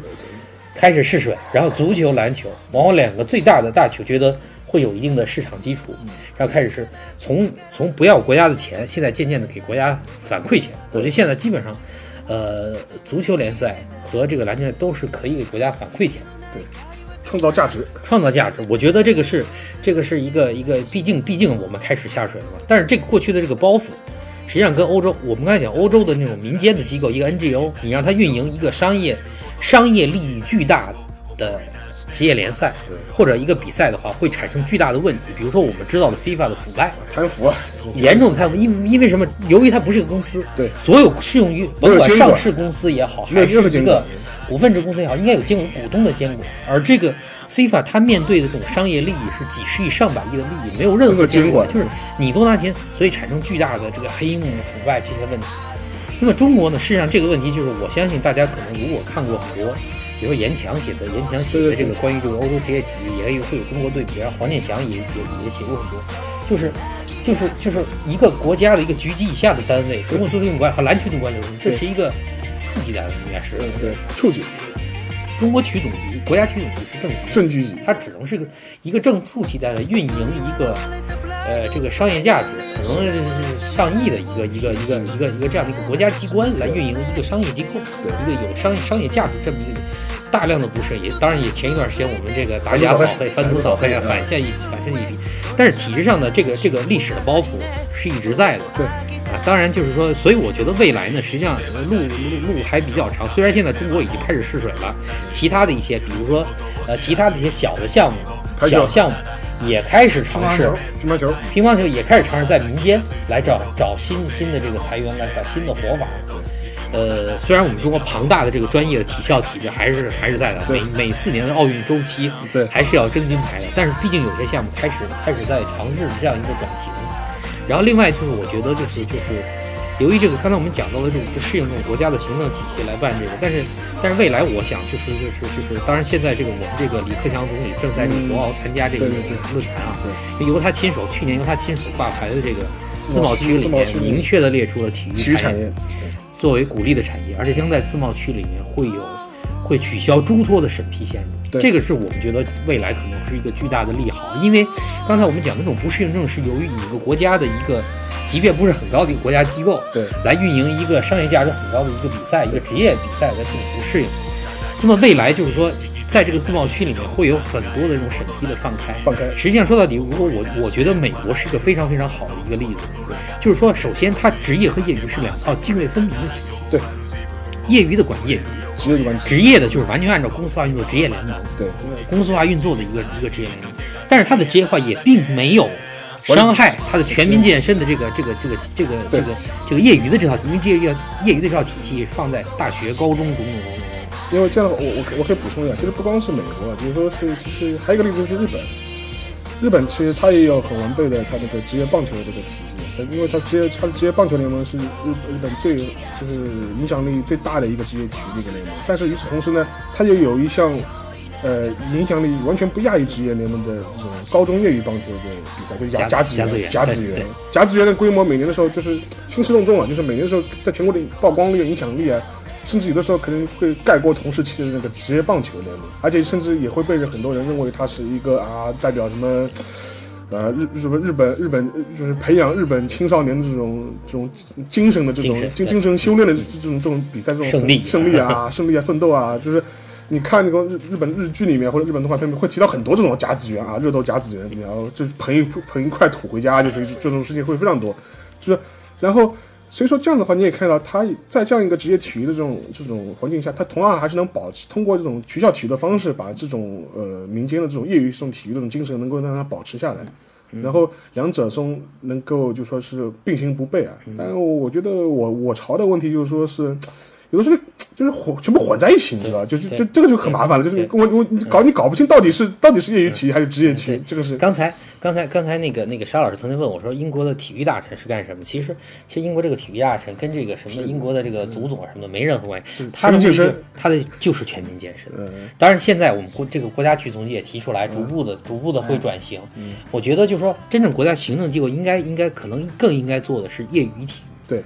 这一块。对那么职业体育职业的这种就交给市场，市场就是就像就像这李这个这个这个这个李克强总理老经常说的，让市场让市场能交给市场就交给市场。所以我觉得未来，当然现在也提出这样的转型的，对，就职业交给市场。这个这个，我相信我相信以后自贸区真正运作起来以后，会有很多就是就是真正的职业的由市场的力量来对来组织对来筹办，筹办然后用真正公司化的运作。我觉得这个是这个是一个很重要的一个一个一个点。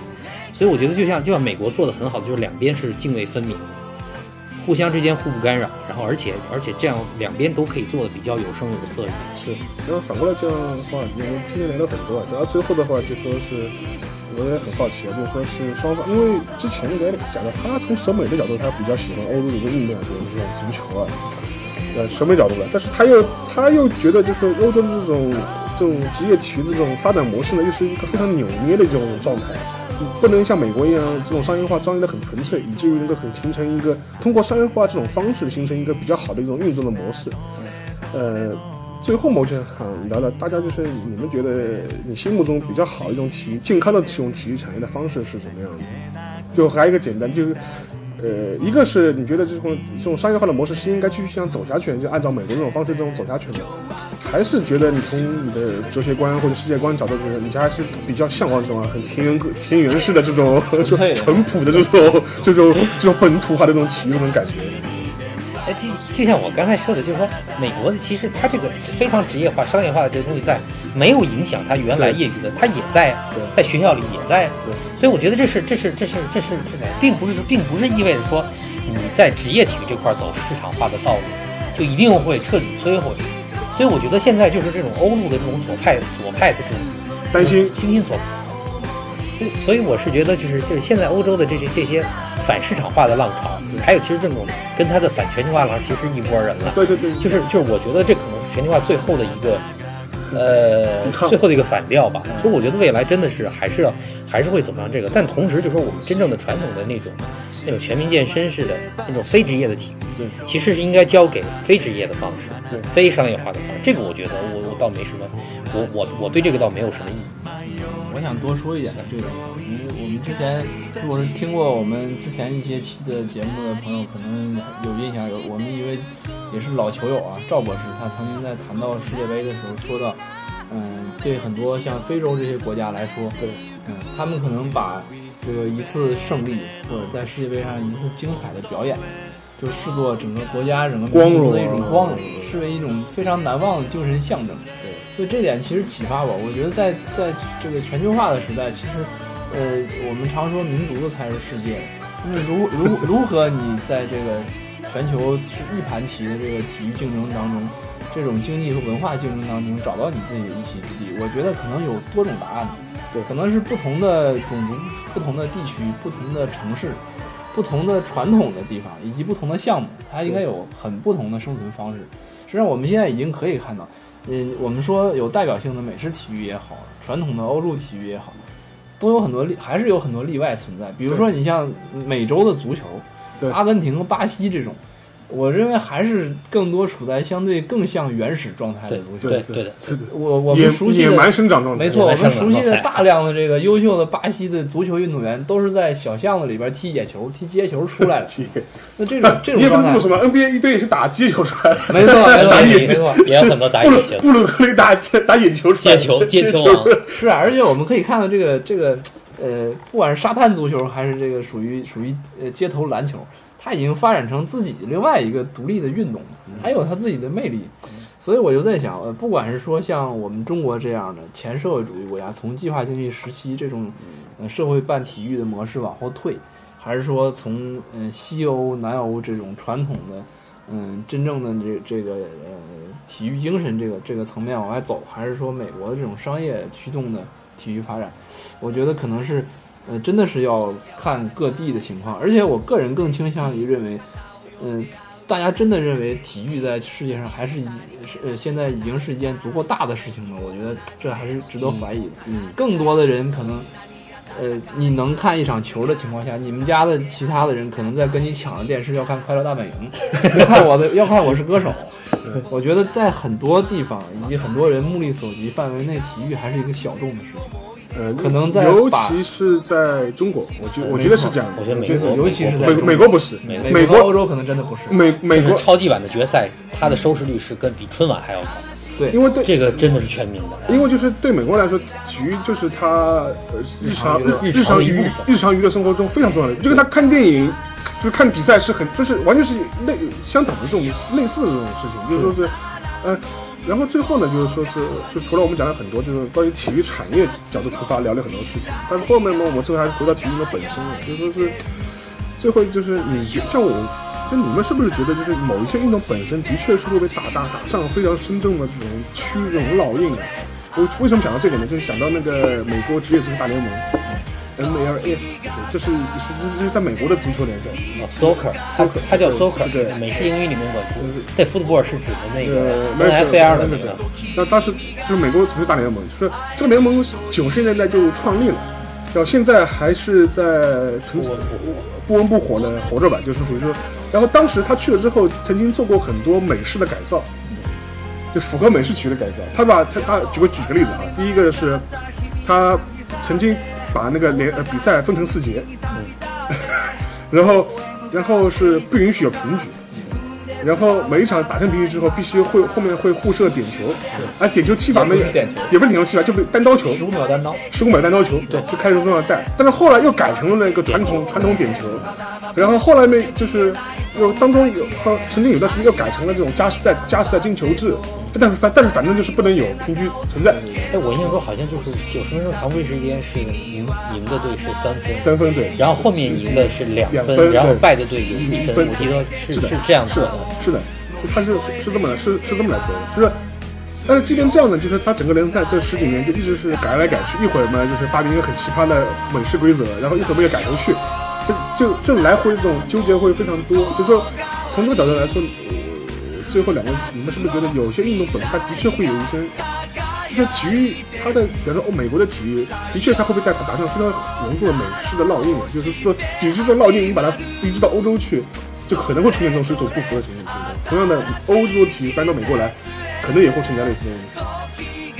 这个这个我觉得可能蛮多的是传统的原因。传统对，如果说这个运动就美国人传统，美国人传统上不接受平局。对，就就是说，我我我我可我给，我们可以这么讲，就是美国人已经看惯了橄榄球和棒球，对，再看足球的时候，可能就会用橄榄球和棒球这种欣赏眼光，对，也也不一定是就这样，但他可能是就恨他的下意识，就就恨不得里面还有暂停。对，就不能理解为什么要平局，对比如说这样这样，对，所以我觉得在在不同的地方，可能还是有这么一种先入为主的这个这个味道。哦，我是觉得这个就是这个，我同意李思文说的，就是说，其实是一个传统。其实其实不同的运动啊，我我曾经说过，世界上存在两个地区，两块地区，一类是美国主文化主导的，美国、菲律宾、日本、韩国这些喜欢喜欢棒，还有台湾，台湾喜欢棒球、地域运动，基本上这些这些地区都是棒球。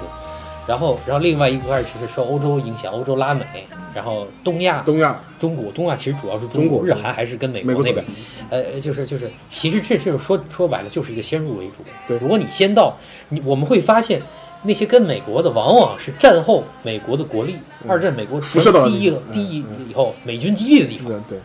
而那些跟欧洲的呢是日不落帝国时代就受影响的地方。对英殖民前英殖民地、前西班牙殖民地，由英国和西班牙的海军带到世界各地对，所以所以这个我觉得其实就是一个先入为主。当然这里面就是说我个人可能有一些审美趣味，对我我审美趣味是 是是倾向于，但其实这里面有多少是纯粹的审美，还是还是有多少是先入为主习惯？对，我也很难说得清。所以这这实际上是这样一个天今天早上的时候，我在豆瓣上看到一个帖子，就是我我在豆瓣上一个好基友啊叫阿里 X，他转了一篇文章，就是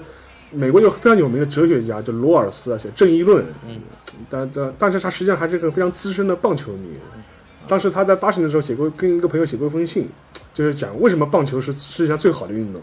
列了一二三四五，列了好几条理由。他说最后总结，他说大致有几条，我记得了。他说第一，棒球这个运动呢，就说是没有时间限制的，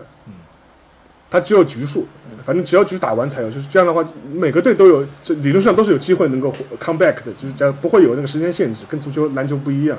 他说。就棒球这个运动呢，就是说是一个，呃，是个他他当时想法就是棒球这个运动呢，就说是还是一个能够运用到各种各样这种运动方式的运动，有跑有跳有扔有投，嗯，呃这呃什么都有。啊，还有一个理由是，他说棒球这个运动就符合我的这种呃正义论的这种哲学架构，就是他就是每个人都能在场上各司其职的，然后然后就是能够有各安其位，就是说就符合他的这种政治政治上的这种哲学上的想象。然后，然后这也是提醒我，就是说后面就是说也有人讲过，就是说其实，呃，棒球这个运动其实非常符合我们前面讲到这种全家欢的这种概念。就是美国的话，美国就是美国棒球的话，它在美国有一种讲法叫美国的美式消遣，叫 American pastime，就是美式美就全民的消遣。然后，呃，实际上既然是消遣嘛，它就是能够给能够提供一种全家的这种很就是在一起的这种感觉，一种一种一种消遣的这种氛围。然后从呃所以说你去那个棒球比赛的话，因为棒球比赛的话时间会比较漫长，就打两三四个小时是很正常、很很很正常的事情。所以说在三三四个小时之中，其实呃真正会让你就是聚精会神去欣赏的时间，其实。呃，实际上很短的，大部分时间是在消耗，大部分就是比方说第一局、第二局的时候，往往是下班时间，大家还没到，对吧？就就是稀稀拉拉的人坐在下面，然后二三局开始人大家开始到了，到了之后肚肚子饿吧，要先吃饭吧，啊，开始要吃开始买东西，要吃买就吃了两局，然后呃再聊聊天，对吧？如果你你约个女朋友去，再谈谈情，说说爱，对吧？到到最后，比方说关键了，关键的时候，哎，再大家在聚聚会神看一看，哇，叫两叫两嗓子，就基本上是这就是这么个状态。但是，一般美国人又非常也是很享受这种这种这种状态。其实，而且你 NFL 也是这样子，NBA 也是这样子。当然，NFL 和那个 NBA 的节奏要快，但是你会发现，很多时候它是也是作为一个消遣社交的一种方式。就这种情况是也是也是蛮多的。但是所以说这件事可能是也是跟每个地区每某一个每一个地区的就是人的生活状态是有关系的。所以说，但是从我们这种中国人的角度来说呢，我们也希望哪一天。中国的哪一项运动能够成为中人中国人生活的一部分，然后成为人消遣的一种主流的这种方式？是的，因为实际上，呃，从本就跟我也同意那个那个李思文讲的，其实，呃，体育体育体育呃，就观赏体育这个活动本身，在中国其实还是一个非常小众的东西，还是一个非常非常小众的东西。就是，哪怕你是恒大什么看似很火，或者或者是怎么样，我觉得还是是还是非常非常小众的。就是更多人在平时，比方说某个周末，我们想第一个想到娱乐活动，肯定就肯定不是去看比赛，肯定不是去看比赛。就是这点，我觉得从这个角度来说，呃，能够培养出一种全民的一种观欣赏体育、崇尚体育的这种氛围，我觉得这倒是我们啊、呃，我们体我我我我们体体育体育总局将来转型以后应该做的事情。宣传一下，推广一下体育文化，差不多。对对对对。好的，今天呢，我们也是聊了非常多，也聊了产业，当时后面最后面也聊了一些我们自己对中国体育未来方向方就是发展方向应该走的路啊。然后最后呢，就说是我想聊的，再讲讲再讲几句。我觉得两位，你们最近有没有看过一部你觉得比较好的体育电影，或者看过一本跟体育相关的书？能不能在这里给我们推荐一些，跟体育有关或者跟体育这种产业发展有关？电影啊或者书都可以。嗯，体育电影的话，最近倒是没有看什么，但是我可以跟大家预告，嗯这个马上春季档开始有一部日剧，嗯是讲这个棒球队的。然后呢，而且是选了一大批这个现在青年当红的日日本演员，有你喜欢的吗演员。比如说，呃，他这个其实海报已经出来了，然后名字我不大记得，我可以回头查出来让让这个我们主持人嗯发在这个网站上。嗯然后它其实是一个很多很多男生组成一个棒棒球队嘛，甲子园了，肯定打甲子园了。对，整个这个海报上面后面一排男生，嗯，然后前面站着一个戴棒球帽的女生经理，女一经理，个女经理，有点像，不对，有点像那本书。不，这个是不，这个是属于这种日本的这种标准的这种高中生的标中生的这种这种标配，就是对就棒球队一定要有个女经理，来了，对，你不是不是。女经理，对对对对，不是啦啦队是女经理，女经理对对对对对对对端茶倒水，说对。是就是这种负责这这种事情的，对。对对对，没错。然后我是呃我是这个呃电影嘛，我前一段时间看了，因为我是曼联球迷嘛，嗯。我看了那个呃曾就是英国前几年拍的一部电影叫《红魔不死》，嗯。讲慕尼黑空难啊啊。之后，啊！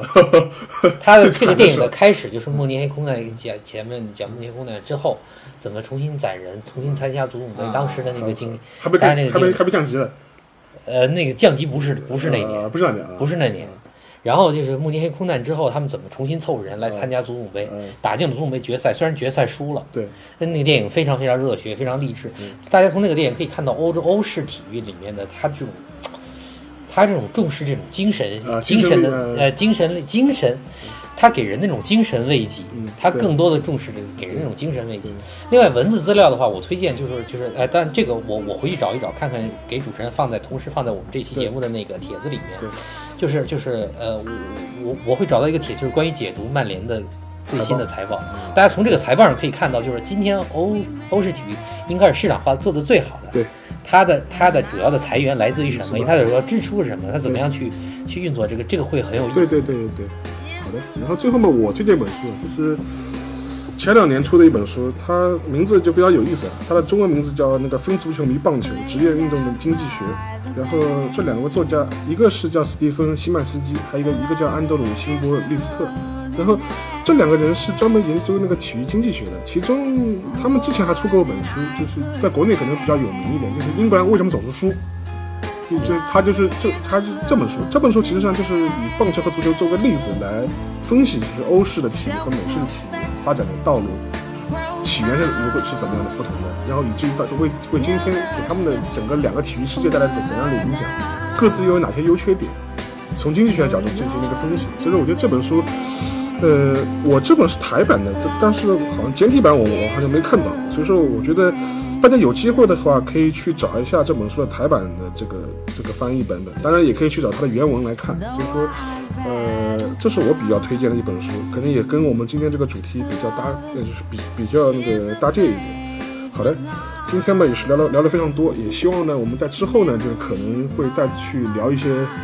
跟体育有关的话题。呃，我先预告一下，我们下一次的体育话题有可能跟曼联有关啊。今年曼联非常惨。我不知道你有没有资格能打曼欧联杯啊？有吗？呃，已经现在还有理论理论上还有希望，还有理论上还有希望。理论上还有希望啊，对，理论上还在打欧联杯。然后，但是呢，因为我们之前呃有位嘉宾啊，就是焕熙啊，他跟我们 Alex 一样是非常死忠的那个曼联球迷啊，而且他们有很多很很难得的这种曼联的藏品啊，像我们要换西，他有全套的就是那个曼联的球衣啊，然后上次也展示过啊，叹为观止。然后。当中故事也很多，两位也都去过英国，就看过去老去过老特拉福德，甚至也去过曼城的主场看曼联的比赛，呃，这种经历我觉得也是非常难得的，知道吧？就是下次有机会的话，我们还会做一期跟曼联有关的节目啊，就是希望他就以以以这次节目啊，就是希望曼联能够早日王者归来啊。先在这里做个星期的预告，好的，谢谢大家，再见，谢谢。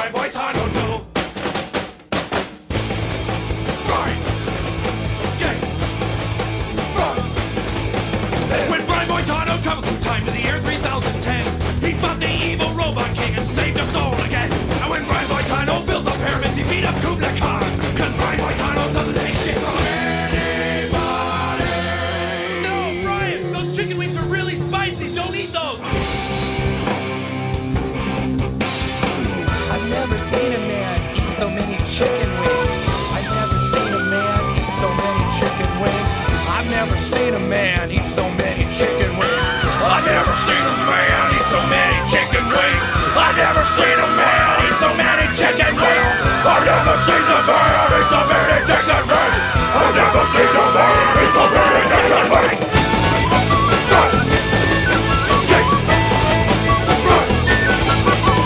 Brian Boitano was born on the planet of Krylock. He came to Earth to save us all from war and death and stuff.